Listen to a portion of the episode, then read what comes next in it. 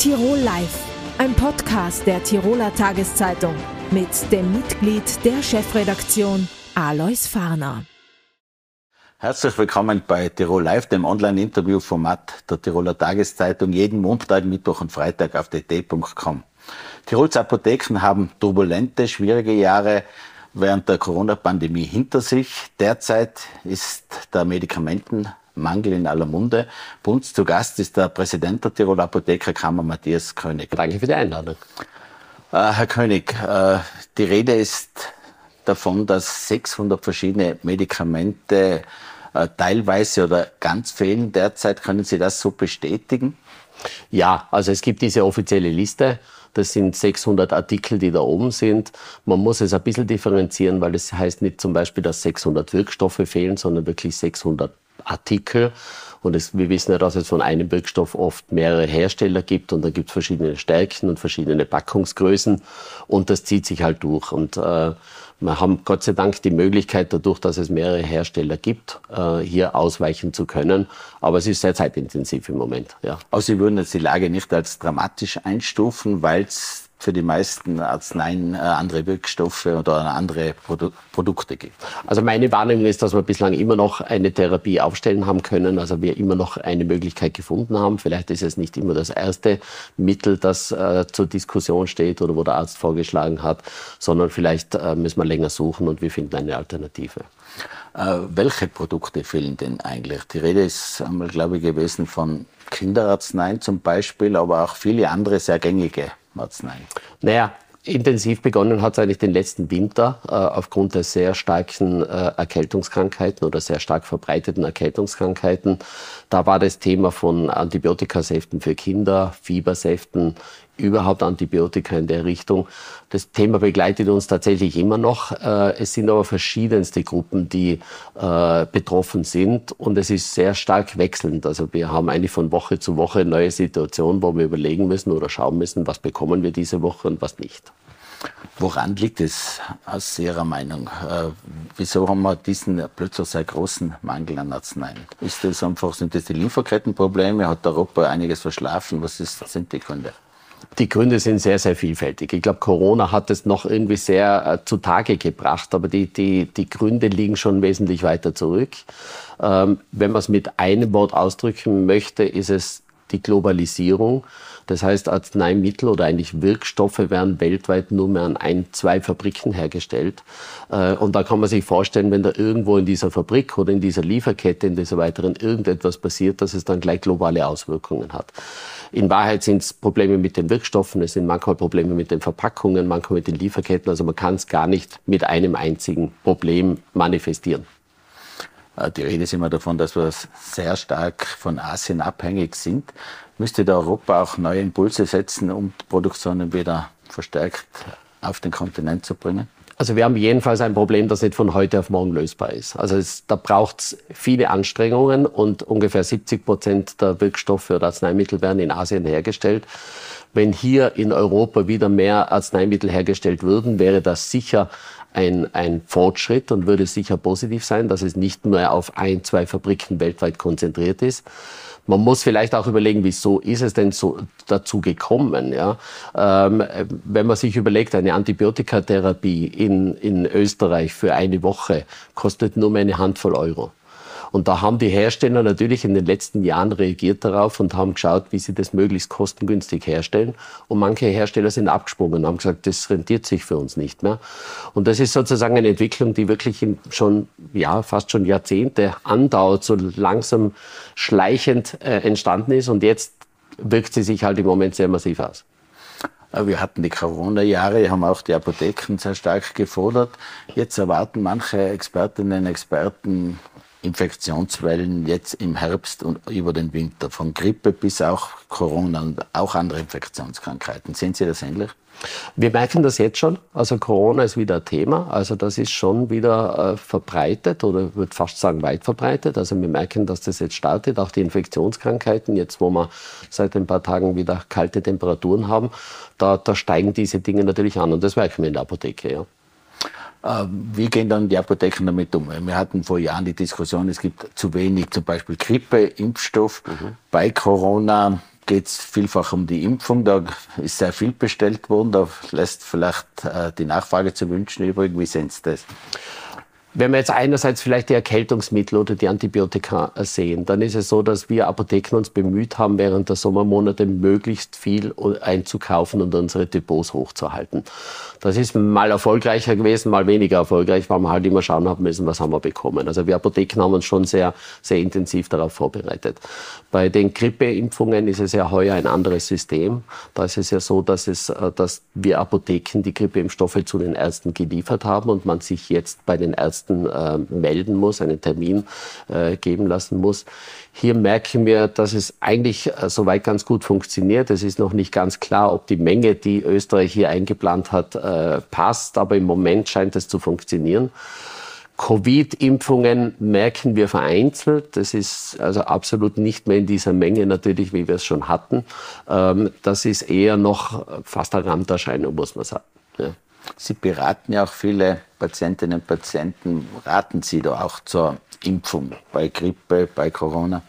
Grundsätzlich ja, natürlich. Ich meine, man muss sich das individuell anschauen. Es gibt natürlich äh, Menschen mit Vorerkrankungen, wo das noch wichtiger ist.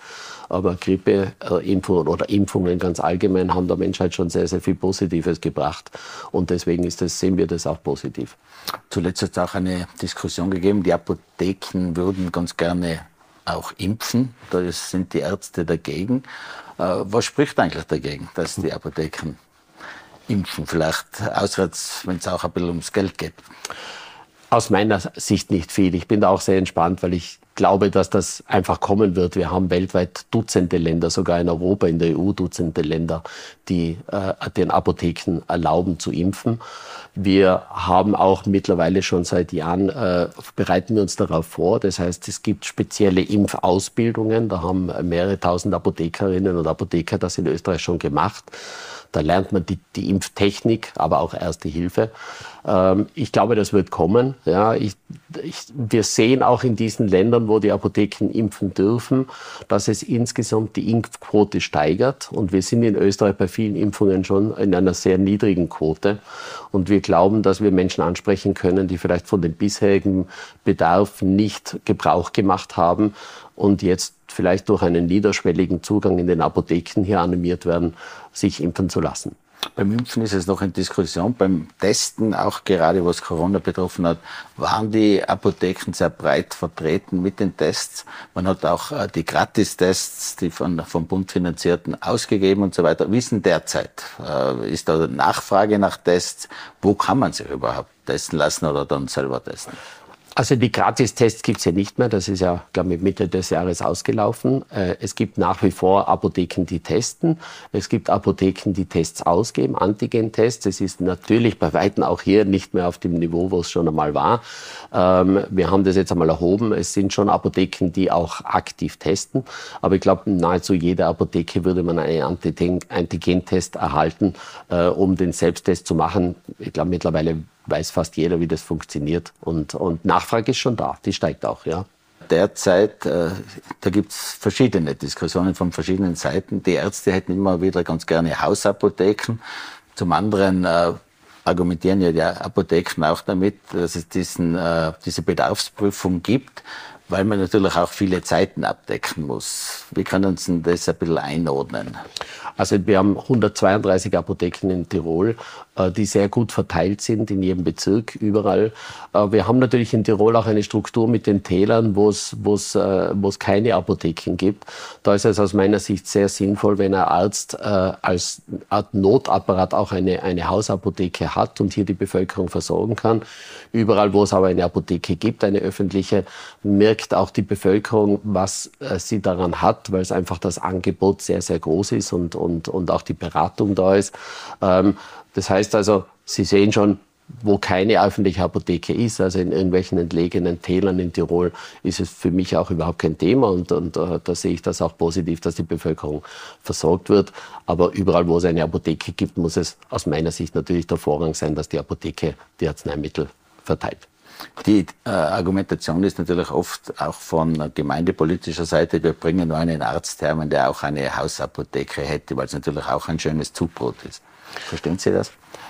Da muss man einfach sagen, Schuster bleibt an einem leisten. Also so wie wir keine ärztlichen Tätigkeiten vollbringen, äh, bin ich der Meinung, dass der Arzt auch äh, nur ärztliche Tätigkeiten ausüben soll. Das ist das, was er studiert hat, das, was er gelernt hat, so wie wir äh, das gelernt haben, wie Arzneimittel hergestellt werden und wie sie verabreicht werden.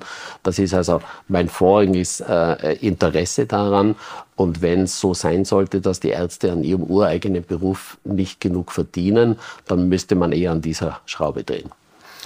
Äh, wie sehen Sie denn die neue Konkurrenz, ganz so neu sehe ich, durch Online-Apotheken? Die ist natürlich da, ja, die, ist, die, die schwellt so im Hintergrund, kann man sagen, in der Richtung. Da gibt es äh, verschiedenste äh, wie soll ich sagen, Ermittlungen, wie, wie, viel Prozent das sind. Äh, wir merken schon zum Teil, ja, dass sich also Menschen bei uns in der Apotheke beraten lassen und dann das äh, offensichtlich dann online kaufen. Es ist ein Teil, ich glaube, die Stärke, die wir haben, ist, wir kennen unsere Kunden sehr gut und die Kunden wissen, wenn sie in die Apotheke gehen, dass, gehen, dass wir ein offenes Restaurant für sie haben und sie mit uns über ihre Probleme mit uns reden können. Und das ist eine Stärke, die kann das Internet einfach nicht bieten. Und das sehen wir schon, dass das auch sehr, sehr gut angenommen wird. In Deutschland habe ich kürzlich gelesen, gibt es ein bisschen eine Schließungswelle unter den Apotheken. Ich weiß nicht, was genau die Gründe sind. Gibt es Ähnliches in Österreich, auch zumindest was die Tendenz betrifft? Das sehen wir in Österreich nicht. In Deutschland ist das System etwas offener und äh, da merkt man schon, dass äh, hier auch die Versorgung da wie dort nicht mehr so funktioniert, weil eben Apotheken schließen. In Österreich sieht das der Gesetzgeber anders. Da gibt es eben diese Bedarfsprüfung ähm, und die soll ermöglichen, dass die einzelne Apotheke auch, auch äh, gut äh, kaufmännisch funktionieren kann und eben nicht in diese Gefährdung hineinkommt, dass die Versorgung eventuell nicht mehr gewährleistet ist.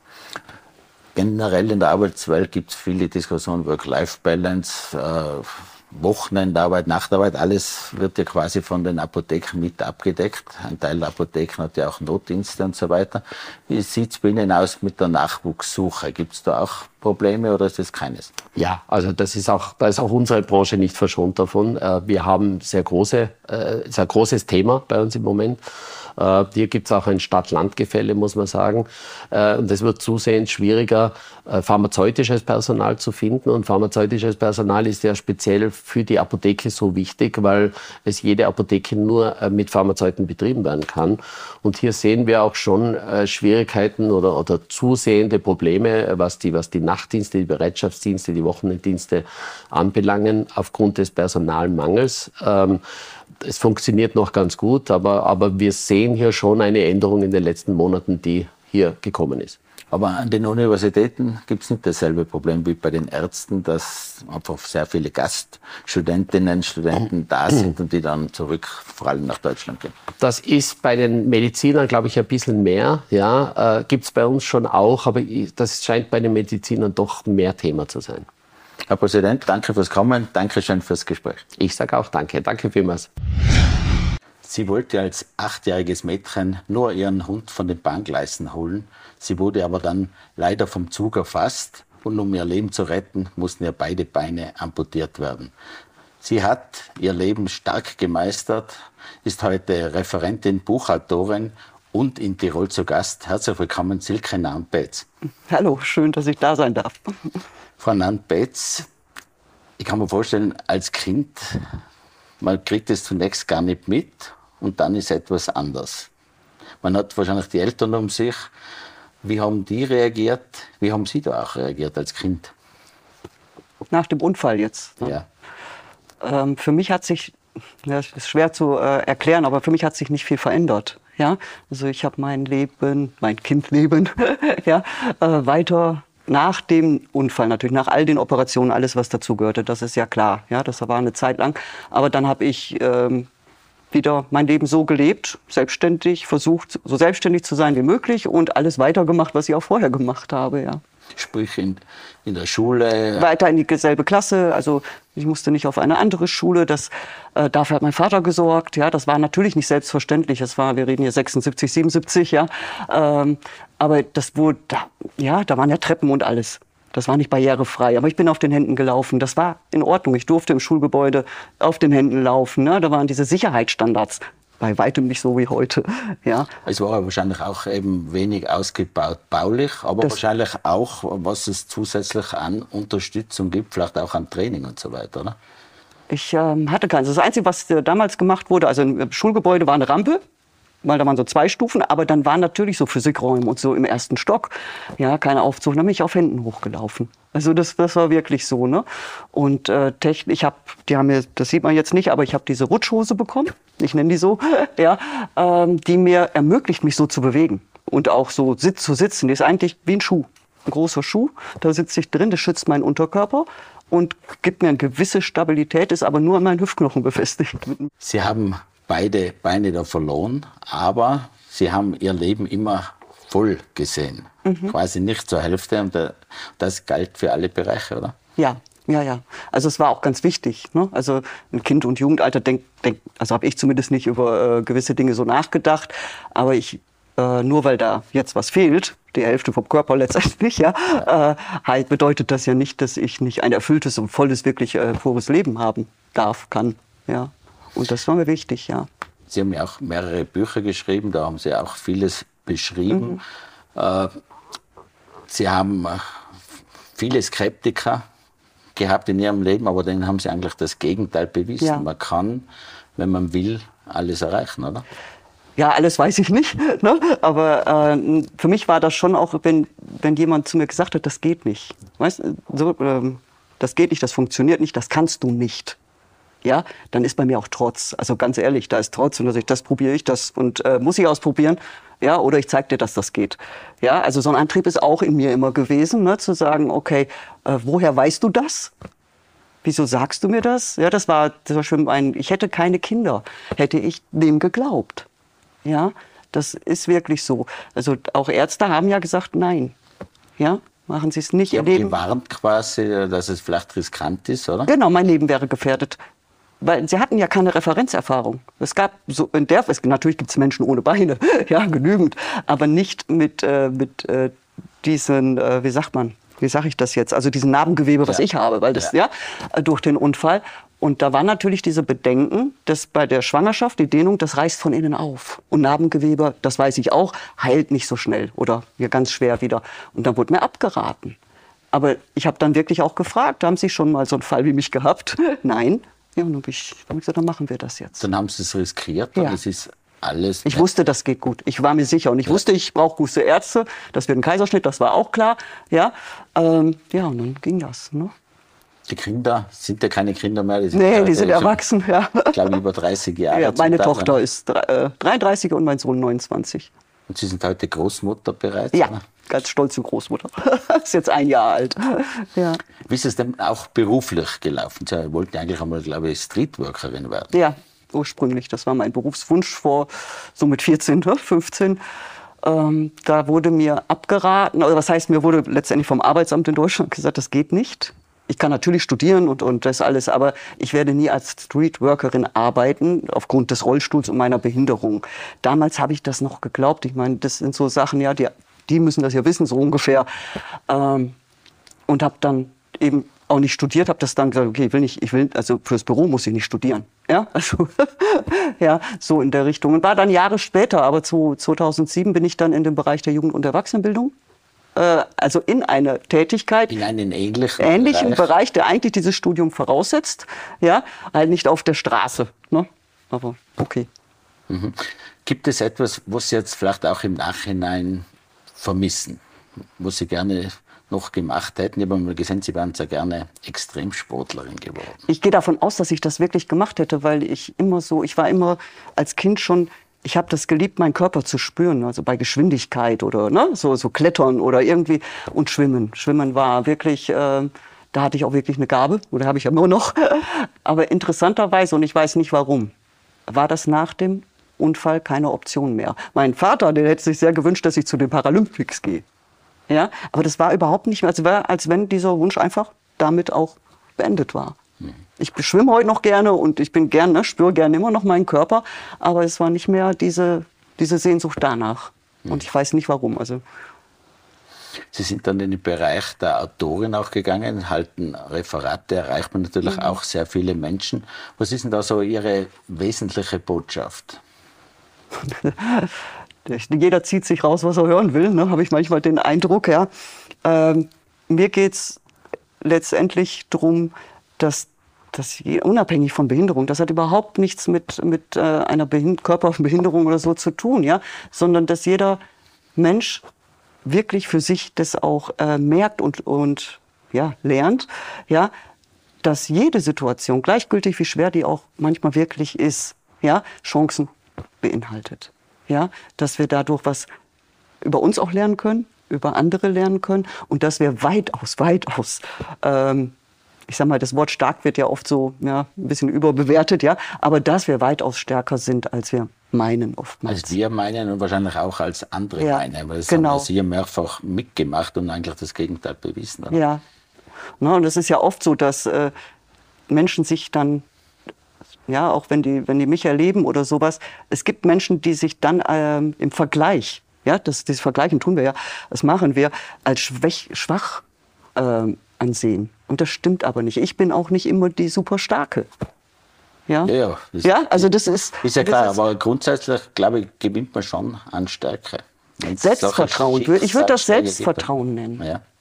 sich selbst zu vertrauen, dass, dass gewisse Dinge, ja, da lernt man, man lernt sich selber kennen und dieses und ist mutig. Also ich habe oft Mut gebraucht, gewisse Dinge zu tun, äh, entgegen ja, allen äh, Ratschlägen.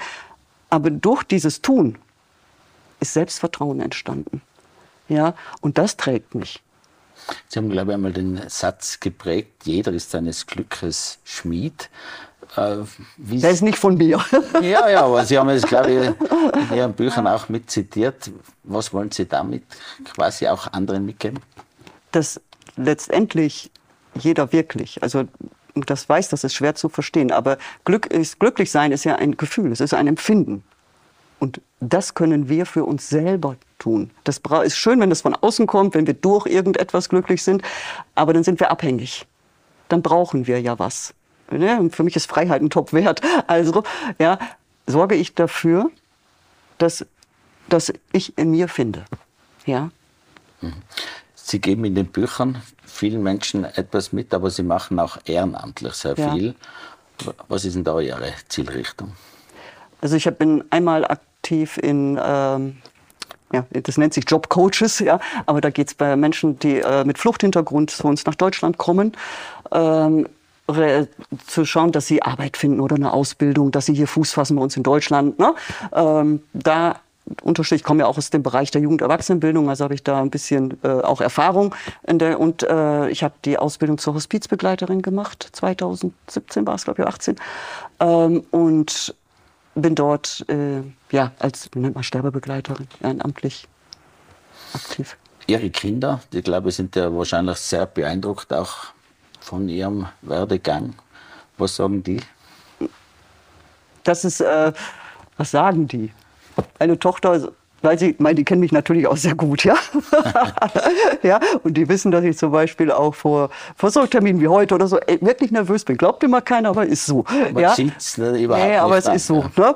Und äh, da, also meine Tochter oder so, Mom, die Leute, ja, die, die wollen dich ja. Du musst denen nichts beweisen. Ja, so, also ich weiß nicht, wie die genau auf mich blicken. Also meine Tochter sagt immer, sie hat eins gelernt: Leben geht immer weiter.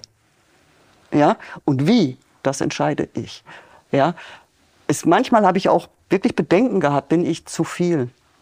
Weil wenn, wenn in, in diesem äh, Punkt der Vergleiche, dieses sich vergleichen oder wenn Menschen dann, wenn es denen nicht so gut geht und dann ja, äh, stehe ich da oder auch meine Kinder, wenn die Probleme haben, da hoffe ich einfach, dass, dass die Botschaft richtig kommt, dass das in Ordnung ist. Es, ja? es geht nicht darum, immer strahlend durch die Gegend zu laufen. Ja? Das ist nicht meine, meine Form von Glücklichsein. Eben, Sie geben den viel, Menschen viel mit. Wenn Sie jetzt in, in die Zukunft schauen, gibt es noch ein, zwei besondere Sachen, die Sie auch vielleicht neu einschlagen wollen, die Sie unbedingt noch realisieren möchten? Also ich stehe am Wendepunkt, das ist ganz klar gerade wieder mal. Ja, das passiert in meinem Leben ja wohl des Öfteren. Und da ist die Richtung noch nicht für mich jetzt ganz klar ersichtlich. Ja, was ich auf jeden Fall wieder oder weitermachen werde, ist Reisen. Also ich möchte einfach noch äh, mehr von der Welt entdecken, auch von anderen Kulturen. Das ist ganz sicher. Und also ich habe einen Traum, den vielleicht erfülle ich. Äh, der ist nicht ganz alleine abhängig von mir, ja, aber ich will unbedingt Bestseller schreiben. Ja, Sie sind am besten Weg dazu, oder? Ja, wir werden sehen. Ja, Frau Nann-Betz, vielen Dank fürs Kommen. Wir wünschen weiterhin alles Gute und sind schon gespannt auf den Bestseller. Alles danke Gute, danke für die Einladung. Ja, danke. Meine Damen und Herren, das war Tirol Live. Sie können die heutigen Gespräche gerne nachsehen, nachhören und nachlesen in Ihrer Tiroler Tageszeitung und auf dt.com. Dankeschön, dass Sie mit dabei waren. Bis zum nächsten Mal. Auf Wiedersehen. Tirol Live, ein Podcast der Tiroler Tageszeitung. Das Video dazu sehen Sie auf tt.com.